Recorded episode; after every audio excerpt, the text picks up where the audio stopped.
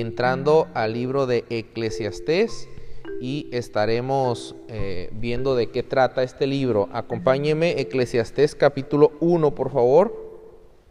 Eclesiastés capítulo 1. Dice en el versículo 1, palabras del predicador, hijo de David, rey en Jerusalén. Vanidad de vanidades, dijo el predicador, vanidad de vanidades. Todo es vanidad. La palabra o el nombre del libro, Eclesiastés, significa predicador. Por eso en el mismo título dice Eclesiastés o el predicador. Y viene de una palabra hebrea que significa uno que llama o reúne. Uno que llama o reúne y va a predicar, va a hablar, va a dar un discurso. Este libro fue escrito, como nos dice en el versículo 1, por el hijo de David que fue rey en Jerusalén. Este fue Salomón. Salomón cuando toma el reino, él eh, eh, tiene una visión en la noche y, él eh, mira que Dios le ofrece y Dios le dice, Salomón, pídeme lo que quieras que yo te dé. Y Salomón, sabiamente, muy inteligente, dice, te pido que me des sabiduría para gobernar a tu pueblo.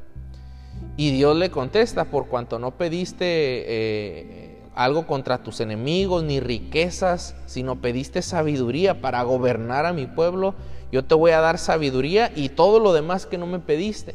Y Dios le concede eh, ver uno de los reinos más poderosos y gloriosos de, los, de la historia del pueblo de Dios. El, el templo de Salomón es conocido, algunos le dicen el templo de David, pero es al caso era el reinado de Salomón y es conocido su sabiduría por todas partes.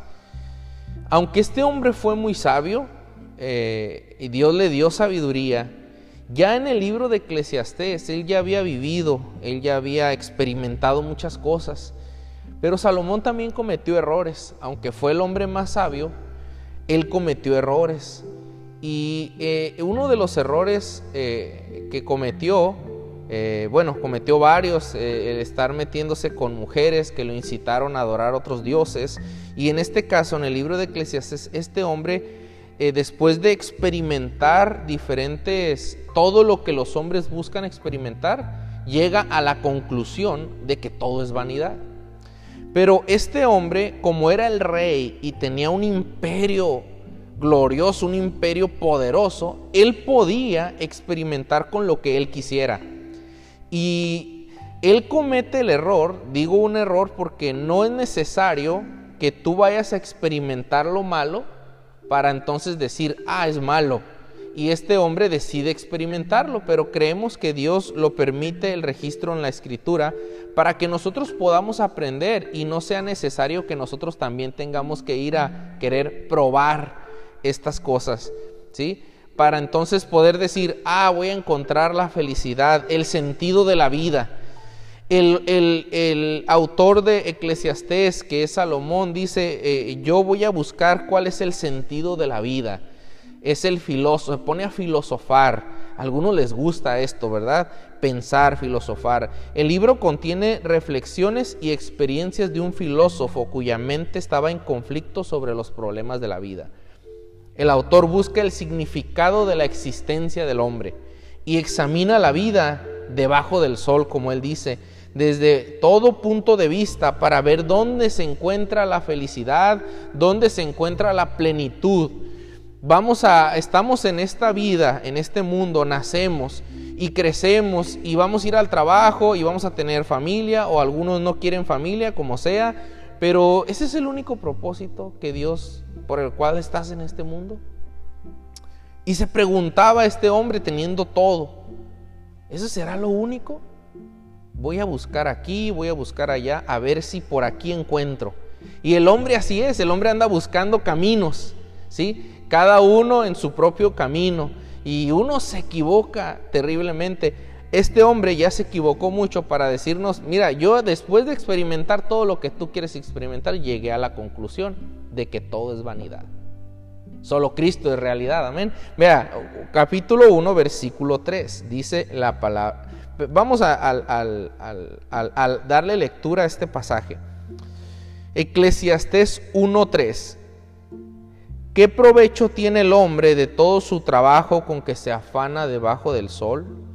Generación va y generación viene, mas la tierra siempre permanece. Sale el sol y se pone el sol, y se apresura a volver al lugar de donde se levanta. El viento tira hacia el sur y rodea al norte, va girando de continuo y a sus giros vuelve el viento de nuevo. Los ríos todos van al mar y el mar no se llena.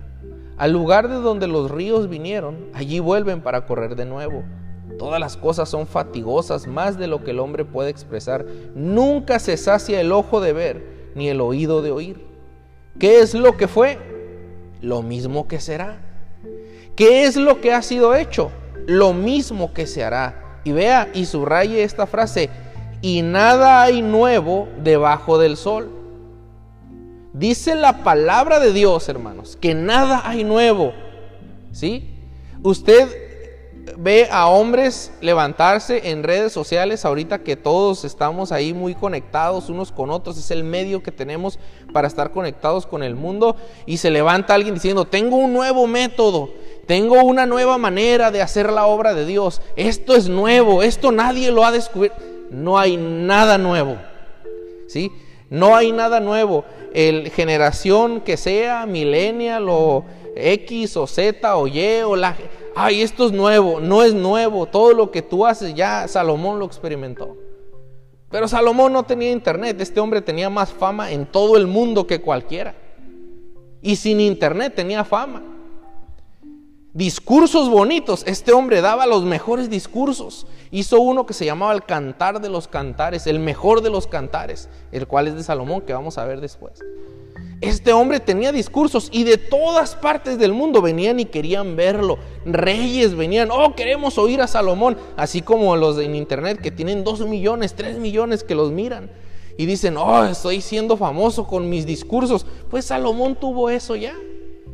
No es nuevo eso. E, e, él disertaba sobre cosas de plantas, disertaba sobre la vida, disertaba sobre tantas cosas y era famoso y hablaba bien Salomón. ¿Qué es lo que fue? Lo mismo que será. ¿Qué es lo que ha sido hecho? Lo mismo que se hará. Y nada hay nuevo debajo del sol. ¿Hay algo que se pueda decir, he aquí esto es nuevo? Ya fue en los siglos que nos han precedido. No hay memoria de lo que precedió, ni tampoco de lo que sucederá habrá memoria en los que serán después. Yo el predicador fui rey sobre Israel en Jerusalén y di mi corazón a inquirir y a buscar con sabiduría sobre todo lo que se hace debajo del cielo. Este penoso trabajo dio Dios a los hijos de los hombres para que se ocupen en él. Miré todas las obras que se hacen debajo del sol y he aquí todo ello es vanidad y aflicción de espíritu. Lo torcido no se puede enderezar y lo incompleto no puede contarse. Hablé yo en mi corazón diciendo, aquí yo me he engrandecido y he crecido en sabiduría sobre todos los que fueron antes de mí en Jerusalén y mi corazón ha percibido mucha sabiduría y ciencia. Este hombre de libros y de conocimiento y de ciencia, qué doctorado ni qué nada, este hombre tenía más ciencia y sabiduría que muchos. Él ya vivió ese camino. Ya lo recorrió el camino de la sabiduría, de la ciencia, de la inteligencia, de conocer, de saber, y sabía todas estas cosas y dediqué mi corazón a conocer la sabiduría y también a entender las locuras y los desvaríos. Conocí que aún esto era aflicción de espíritu. Después de todo recorrer sabiduría y conocimiento y ciencia, aflicción de espíritu. Porque en la mucha sabiduría hay mucha molestia. Y quien añade ciencia, añade dolor. Dije yo en mi corazón, ven ahora, te probaré con alegría y gozarás de bienes. Mas he aquí, esto también era vanidad. A la risa dije, enloqueces y al placer, ¿de qué sirve esto? Propuse en mi corazón agasajar mi carne con vino y que anduviese mi corazón en sabiduría con retención de la necedad, hasta ver cuál fuese el bien de los hijos de los hombres en el cual se ocuparan debajo del cielo todos los días de su vida. Ve, este hombre dijo, voy a probar con conocimiento, con sabiduría, y, y encontré que esto es molestia y aflicción. Bueno, voy a dejar eso y ahora me voy a, emborrachar, voy a agarrar el vino, voy a disfrutar la vida, voy a reír, voy a los chistes, voy a la diversión. Y en la diversión voy a encontrar el sentido a mi vida y me voy a alegrar en todo. Y, dice, con retención de la necedad, pues entendí, entendió después que eso es una necedad hacer eso. Todo lo que los hombres buscan, este hombre lo encontró. Engrandecí mis obras, edifiqué para mí casas, planté para mí viñas, me hice huertos y jardines y planté en ellos árboles de todo fruto. Me hice estanques de aguas para regar de ellos el bosque donde crecían los árboles. Compré siervos y siervas y tuve siervos nacidos en casa. También tuve posesión grande de vacas y de ovejas, más que todos los que fueron antes de mí en Jerusalén. Me amontoné también, fíjese bien, plata y oro y tesoros preciados de reyes y de provincias. Me hice de cantores y cantoras, de los deleites de los hijos de los hombres y de toda clase de instrumentos de música todo lo que los hombres buscamos, casas, carros, bienes materiales, terrenos, imperios, fama, sabiduría, grandeza, dice este hombre, yo lo probé de todo. Tenía dinero más que todos y fue engrandecido y aumentado más que todos los que fueron antes de mí, vanagloria. En Jerusalén, a más de esto, conservé conmigo mi sabiduría. No negué a mis ojos ninguna cosa que desearan. Todo lo que él se le antojaba ver lo miraba ni aparté mi corazón de placer alguno, porque mi corazón gozó de todo mi trabajo, y esta fue mi parte de toda mi faena. Miré yo luego todas las obras que habían hecho mis manos, y el trabajo que tomé para hacerlas, y encontré satisfacción. Y he aquí, todo era vanidad y aflicción de espíritu, y sin provecho debajo del sol. No que te quiero desanimar, tú que andas ahí en el trabajo y horas extras y la casa y levanta al otro piso y se nos acabó el dinero y ay, ay, ay, ahí estás, No es que te quiera desanimar, este hombre tenía todo, después de edificar sus casas, después de tener toda alegría, sabiduría, todo lo que buscamos tú y yo, encontró sin provecho. Después volví yo a mirar para ver la sabiduría y los desvaríos y la necedad, porque ¿qué podrá hacer el hombre que venga después del rey? Nada, sino que ya ha sido hecho. Y he visto que la sabiduría sobrepasa la necedad como la luz a las tinieblas. El sabio tiene sus ojos en su cabeza, mas el necio anda en tinieblas. Pero también entendí que un mismo suceso acontece al uno como al otro. Entonces dije yo en mi corazón, ¿cómo sucederá al necio? ¿Me sucederá también a mí? ¿Para qué pues he trabajado hasta ahora por hacerme más sabio? Y dije en mi corazón que también esto era vanidad. Porque ni el sabio ni el necio habrá memoria para siempre, pues en los días venideros ya todo será olvidado y también morirá el sabio como el necio. Aborrecí por tanto la vida, porque la obra que se hace bajo el sol me era fastidiosa. Hermanos, todo lo que buscamos, este hombre encuentra que es aflicción, que es vanidad.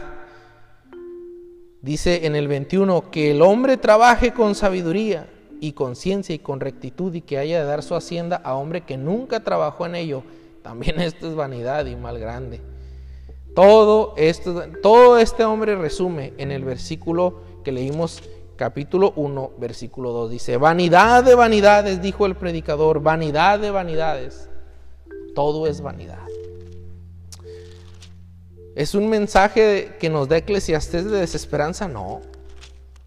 Acompáñeme al último capítulo, por favor, al capítulo 12.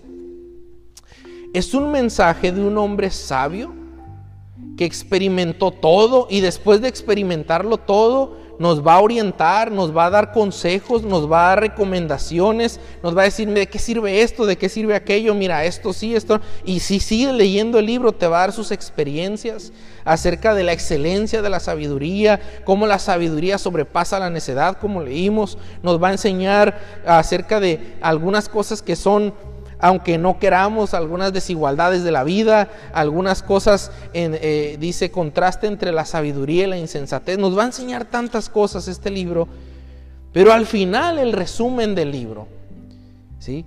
Dice en el 12.9, Bueno, en el, en el 11.9 hay consejos para jóvenes, se los recomiendo, pero vamos al 12.9. Y cuanto más sabio fue el predicador, tanto más enseñó sabiduría al pueblo, e hizo escuchar, e hizo escudriñar y compuso muchos proverbios.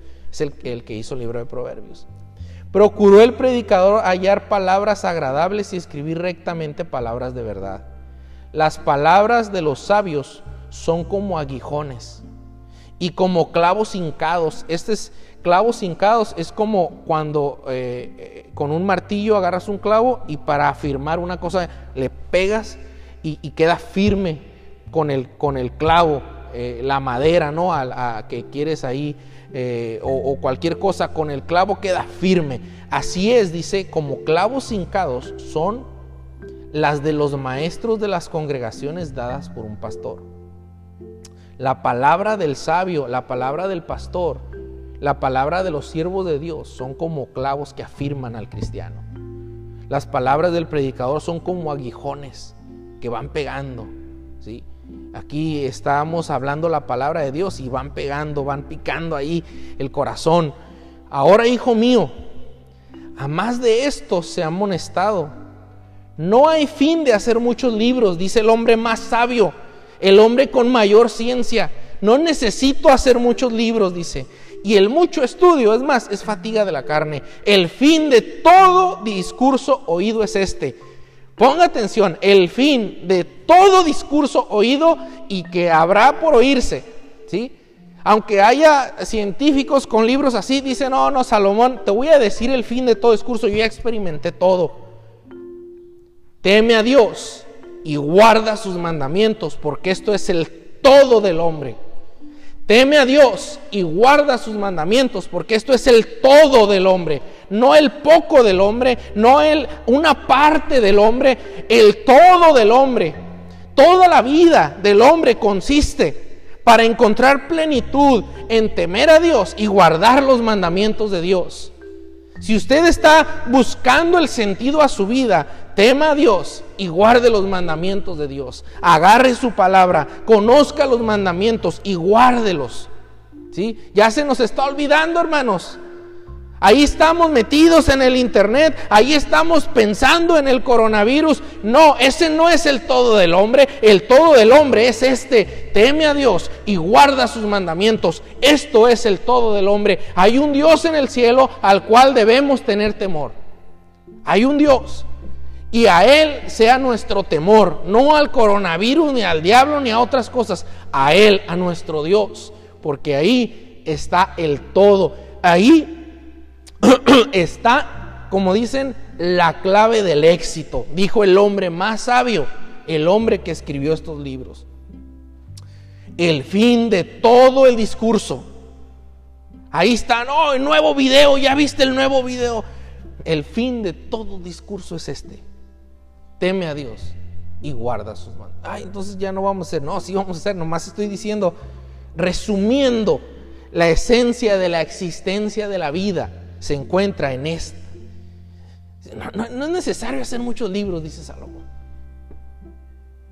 Y él hizo varios libros y él dio muchos discursos.